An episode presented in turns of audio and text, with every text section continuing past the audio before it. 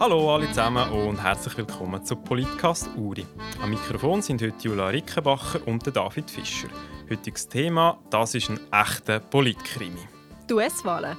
Ja, let's go. Der Joe Biden hat die Wahlen schlussendlich ja gewonnen, aber das Rennen in den Swing States ist lang ultra spannend geblieben. Nein, nein, nicht die US-Wahlen. Heute reden wir über Konzernverantwortungsinitiativen. Am 29. November ist es soweit. Vier Jahre nach Einreichen dieser Initiative entscheiden wir darüber, ob Unternehmen in der Schweiz international anerkannte Menschenrechte und Umweltstandards auch im Ausland respektieren müssen. Oh, spannend. Ist das das mit den orangen Fahnen, wo man da irgendwie überall sieht? Genau, das ist das mit den orangen Fahnen. Offiziell heißt Volksinitiative für verantwortungsvolle Unternehmen zum Schutz von Mensch und Umwelt. Besser bekannt ist sie aber als Konzernverantwortungsinitiative oder auch Unternehmensverantwortungsinitiative. Warum dass es da unterschiedliche Bezeichnungen gibt, das werden wir im Verlauf der Sendung aber noch hören. Okay, aber um was geht es denn genau bei dieser Vorlage? Lassen wir das doch gerade Vertreter vom Pro- und vom Kontralager selber erklären. Es geht um Menschenrechte und es geht um äh, Verletzungen von Menschenrechten, es geht um Verletzungen von Menschen und es geht um Zerstörung der Umwelt. Und wenn das passiert, dann soll eine Möglichkeit geschaffen werden, dass man Konzerne, die in der Schweiz sind und Verantwortung für die Schäden haben, direkte oder indirekte, wenn wir vorher gesehen haben, dass sie auch entsprechend dann äh, einstellen das, dass sie einen Schadenersatz leisten. Also grundsätzlich geht es bei dieser Initiative nicht darum, ob wir für oder nicht dafür sind für Menschenrechte und Umweltschutz. Weil das, das ein grosses Thema ist, ein wichtiges Anliegen und eine grosse Priorität genießt in der Schweiz, das ist ganz klar. Und uns, uns ist es auch wichtig. Jedoch darf man nicht vergessen, das ist jetzt eine sehr extreme Initiative, wo eigentlich der Schweizer Unternehmer kann sehr starke Bedrängnis bringen kann.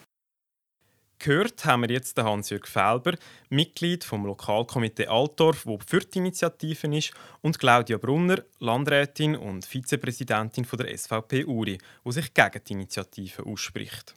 Sehr spannend. Einerseits hören wir, dass es um Menschenrechte geht, andererseits, dass es eine extreme Initiative sei, die Unternehmen in Bedrängnis bringt. Was will die Initiative genau? Die Initiative verlangt, dass Unternehmen mit Sitz in der Schweiz international anerkannte Menschenrechte und Umweltstandards auch im Ausland respektieren müssen. Dabei geht es aber nicht nur um Schweizer Unternehmen an sich, sondern auch um Lieferanten und Tochterunternehmen im Ausland. Sind denn die Schweizer Unternehmen so schlecht darin, dafür zu sorgen, dass Standards im Ausland eingehalten werden? Also ich bin überzeugt, dass die große Mehrheit der Schweizer Unternehmen sich bereits vorbildlich verhalten. Und es ist schon so, es gibt immer vielleicht ein paar wenige schwarze Schafe. Und das ist dann immer schade, wenn man eine große Menge in einen Topf hineinrührt, wo dann für das muss gebüßt werden. Und das ist dann eigentlich dann eine Ungleichheit, wo dann nicht gerechtfertigt ist. Also grundsätzlich ist es ja so, dass ähm, man immer Regeln macht für diejenigen, die sich eben nicht an Gesetze halten oder eben nicht Menschenrechte einhalten, nicht Umweltstandards einhalten. Wegen dem machen wir das. Und die, die sauber wirtschaften, und das ist 99 Prozent der Schweizer Unternehmen, dann sauber wirtschaften. Und für die ist es kein Problem, wenn man Regeln macht, wo man sie auch zur Rechenschaft ziehen das meinte Simon Stadler, CVP-Nationalrat, der sich für die Initiative einsetzt. Ah, okay. Wir können also festhalten, dass sich beide Seiten einig sind, dass der allergrößte Teil der Schweizer Unternehmen Menschenrechte und Umweltstandards im Ausland einhalten. Es geht um die paar wenigen schwarzen Schafe. Wie wird die Initiative denn feststellen, wie die schwarzen Schafe sind? Das wird die Initiative mit der Pflicht zur sogenannten Sorgfaltsprüfung. Unternehmen sollen entlang von ihrer ganzen Wertschöpfungskette überprüfen, ob Menschenrechte und Umweltstandards eingehalten werden. Auch müssen sie abklären, was für Massnahmen zur Verhütung oder zum Beenden von Verstößen gegen Menschenrechte und Umweltstandards ergriffen werden können. Die Firmen müssen also ihre Zulieferer kontrollieren und Berichte darüber erstatten. Und was bedeutet das dann konkret für die Firmen? Genau das hat uns auch untergenommen. Darum haben wir Andreas Rauch, Inhaber von der Rauch AG und Präsident von der Industrie- und Handelskammer Zentralschweiz, gefragt, was denn das bei ihm konkret bedeuten würde. äh, wir verarbeiten äh, viel Aluminium. Ja, wenn ich dann muss nachweisen, dass irgendwie das Aluminium ähm, ab der Hütte äh, bis es zu uns im Werk ist, nachher alles einwandfrei äh, äh, funktioniert, äh, was jetzt Umweltschutz oder Menschenrechte anbelangt, wo wir davon ausgehen, dass es jetzt schon zu 99 Prozent richtig ist, ja, das ist ein großer Aufwand. Und das heißt nachher einfach, dass unsere, unsere äh, Wettbewerbs, äh, unsere Wettbewerbsfähigkeit auch mit dem Ausland einmal mehr äh, eingeschränkt wird, weil wir wissen jetzt schon, dass man äh, das gleiche Material im Ausland schon jetzt günstiger bekommt und nachher werden einfach äh, die ausländischen Mitbewerber noch einen größeren Vorteil haben, wie sie jetzt schon haben. Es ist das, das sagt auch ja, das Wirtschaftskomitee. Es gibt das Wirtschaftskomitee, es sind etwa 300 äh, Schweizer Unternehmerinnen und Unternehmer dabei. Und sie haben dann schon sehr viel prüfen von ihren Unternehmen. Das ist eine kleine Ausweitung einfach auf Menschenrechte und auf Umweltstandards. Das sagen zum Beispiel Leute, der Herr Schweizer von der Schweizer AG, sagt das, sie sind schon sie müssen schon ihre Lieferkette kontrollieren. Jetzt halt einfach noch zusätzlich auf Umweltstandards und Menschenrechte. Und ich glaube, das ist äh, nicht als zeitgemäß, wenn man dort den Finger drauf hat. Meinte Simon Stadler von den Befürwortern dazu. Wir sehen, bei diesem Punkt gibt es keine Einigkeit. Und wenn jetzt ein Schweizer Unternehmen eine Menschenrechtsverletzung begeht, was soll denn laut Initiative passieren? Schweizer Unternehmen sollen auch für Verletzungen von Menschenrechten und Umweltstandards im Ausland haften. Das aber im Gegensatz zu der Sorgfaltspflicht nicht entlang von der ganzen Wertschöpfungskette, sondern nur für von ihnen kontrollierte Unternehmen. Das heißt für Tochterunternehmen und für Lieferanten, wo ihrem Wirtschaften von Schweizer Unternehmen abhängig sind. Bei Annahme der Initiative könnten betroffene Personen aus dem Ausland Unternehmen in der Schweiz vor Schweizer Richter anklagen. Das klingt ja eigentlich nachvollziehbar für mich. Sollte man denn nicht, wenn man die Regeln nicht einhalten, dafür bestraft werden? Grundsätzlich ist das sicher eine berechtigte Frage, aber ich muss halt nochmal auf das zurückkommen, dass es ein Schweizer Unternehmen kann man nicht für alles haften. Also ich denke, wir haben schon eine schwierige Situation im Moment auch wegen der Coronavirus-Situation. Man muss schauen, wie kann man überleben, wie können wir die Arbeitsstellen sichern. Und wenn man jetzt die Unternehmen noch mit dem geht, foltern und man kann wirklich dann, so wie das, im, wie das im Text beschrieben ist, vom Ausland her da kann irgendwelche Klagen bringen und dann muss das Unternehmen dann noch beweisen, dass sie nicht schuldig sind. Das ist einfach ein riesen Unterfangen, oder? Also das ist äh, das ist nicht gerechtfertigt. Also zuerst, vor was es zu einem Prozess kommt, muss man muss der Kläger muss zuerst können beweisen, dass er einen Schaden erlitten hat, dass er äh, von, von der, was der Schaden von der Firma, die er anklagt, eigentlich verursacht worden ist. Nachher muss er eine Verbindung zum Schweizer Unternehmen können herstellen. Erst dann, wenn man das kann beweisen wird überhaupt die, die Untersuchung aufgenommen. Eine Anklage scheint also sehr aufwendig, aber durch die Initiative werden Klagen möglich gemacht. Besteht denn nicht Gefahr, dass das ausgenutzt wird und es zu einer Klageflut gegen Schweizer Unternehmen kommt? Hans-Jörg Felber? Also ich glaube nicht, dass es da die Klagewelle oder Flut geben wird, die da behauptet wird von den Initiativgegnern. Äh, man muss sich vorstellen, was das äh, bedeutet. Und das ist ein Zivilprozess, ein Haftungsprozess, der dann in der Schweiz nach der Schweizer Zivilprozessordnung abläuft. Man muss klagen und wenn man klagt, dann muss man mal schon zahlen, nämlich einen Kostenvorschuss äh, im Umfang der mutmaßlichen Gerichtskosten und dann läuft das ganze Verfahren ab. Und ich denke mir, wenn es zu so einem Fall kommt, muss es einer sein von einer bestimmten Tragweite, sonst äh, zweifle ich, dass, dass so ein Verfahren geben wird. Ist eine Klageflut in diesem Zusammenhang also unwahrscheinlich, Claudia Brunner? Grundsätzlich ist es sicher keine einfache Frage, das zu beantworten zum jetzigen Moment.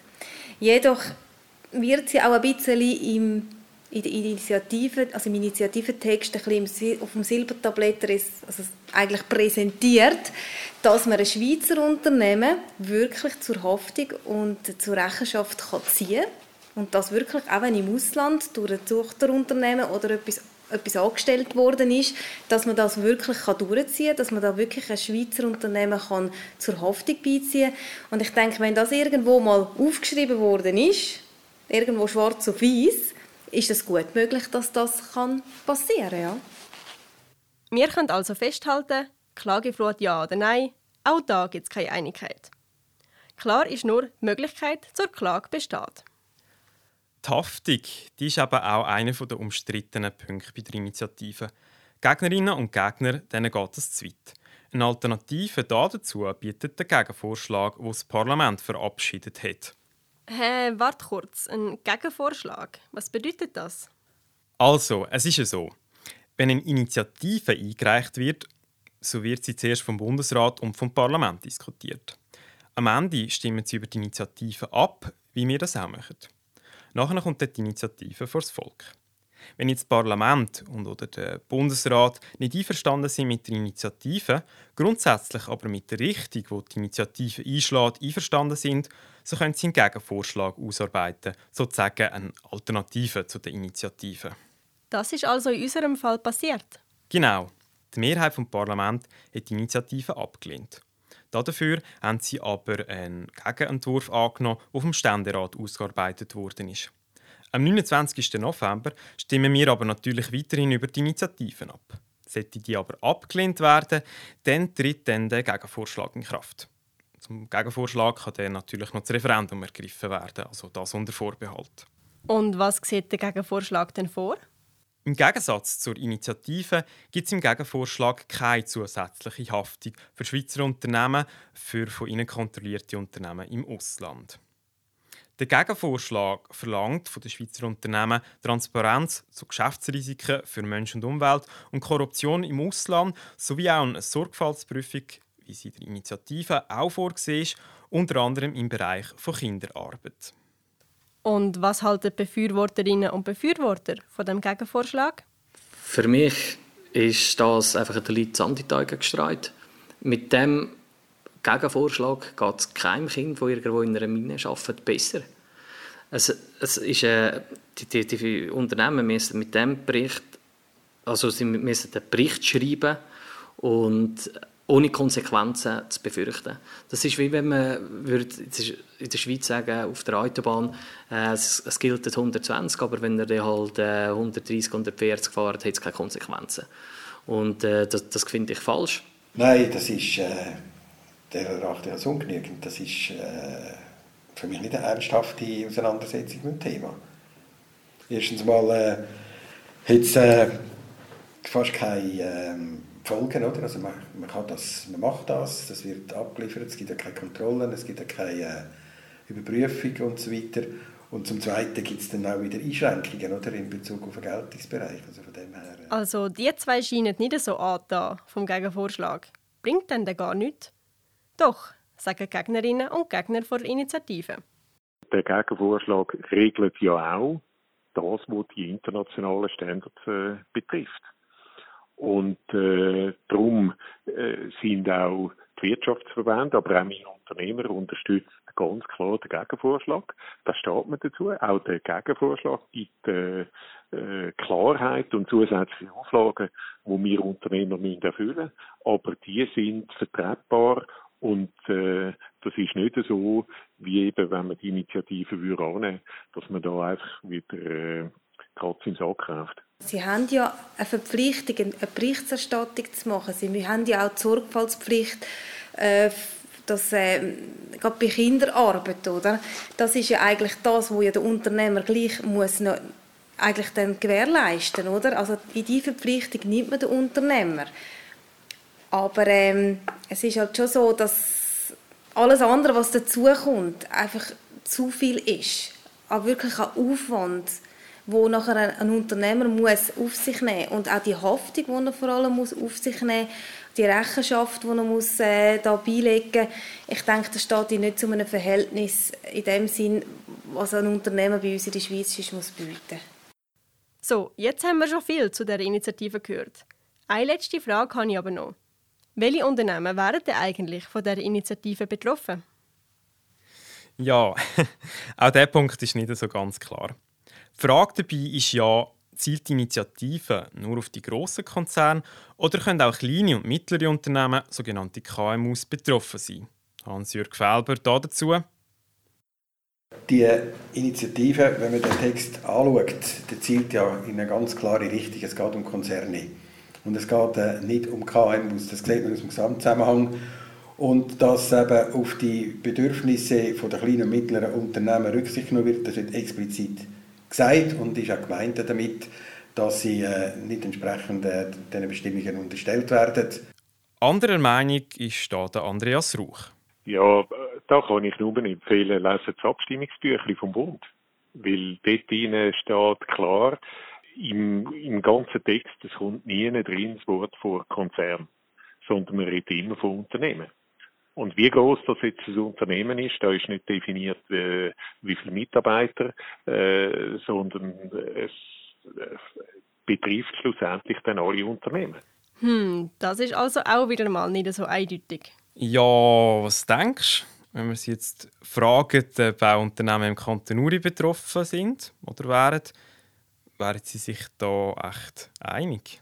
Ja, auf jeden Fall. Also wir haben einerseits große Firmen wie zum Beispiel ein Tatwiller, wo äh, ganz sicher äh, davon betroffen wird sein, aber auch äh, KMUs könnten davon betroffen sein. Von den Firmen, die ich jetzt so kenne und Unternehmen, könnte ich höchstens Detwiler theoretisch vorstellen. Aber ich glaube nicht, dass, äh, dass das äh, ein Thema ist. Äh. Du, David, sag mal, wieso sind sich Befürworterinnen und Gegner bis so vielen Punkten uneinig, was denn jetzt gelten würde? Hm, ja, schwierige Frage. Ich denke, das liegt sicher zu einem grossen Teil daran, dass die Initiative halt nur die Rahmenbedingungen vorgibt. Schlussendlich wird bei Annahme der Text der Initiative in die Verfassung geschrieben. Das Anliegen ist also verbindlich für uns alle und das Parlament wird verpflichtet, in einem Gesetz zu regeln, wie das Anliegen dann jetzt im Detail umgesetzt wird. Aha, darum gibt es also auch so viele Unklarheiten. Wir wissen bei bestimmten Teilen gar noch nicht, wie das dann genau umgesetzt würde. Genau. Beispielsweise steht in der Initiative, dass für kleine und mittlere Unternehmen Sorge getragen muss werden. Was das dann aber genau heißt und wie das genau gemacht wird, das wird dann im Gesetz geregelt, wo das Parlament ausarbeiten muss, wenn die Initiative angenommen wird. Puh, also ganz schön kompliziert das Ganze. Genau, aber so funktioniert unsere Demokratie halt. Und ich denke, das funktioniert trotz allem ziemlich gut. Ja, also vor allem, wenn ich an andere Länder im Moment denke, die westlichen von hier, funktioniert das doch. Musik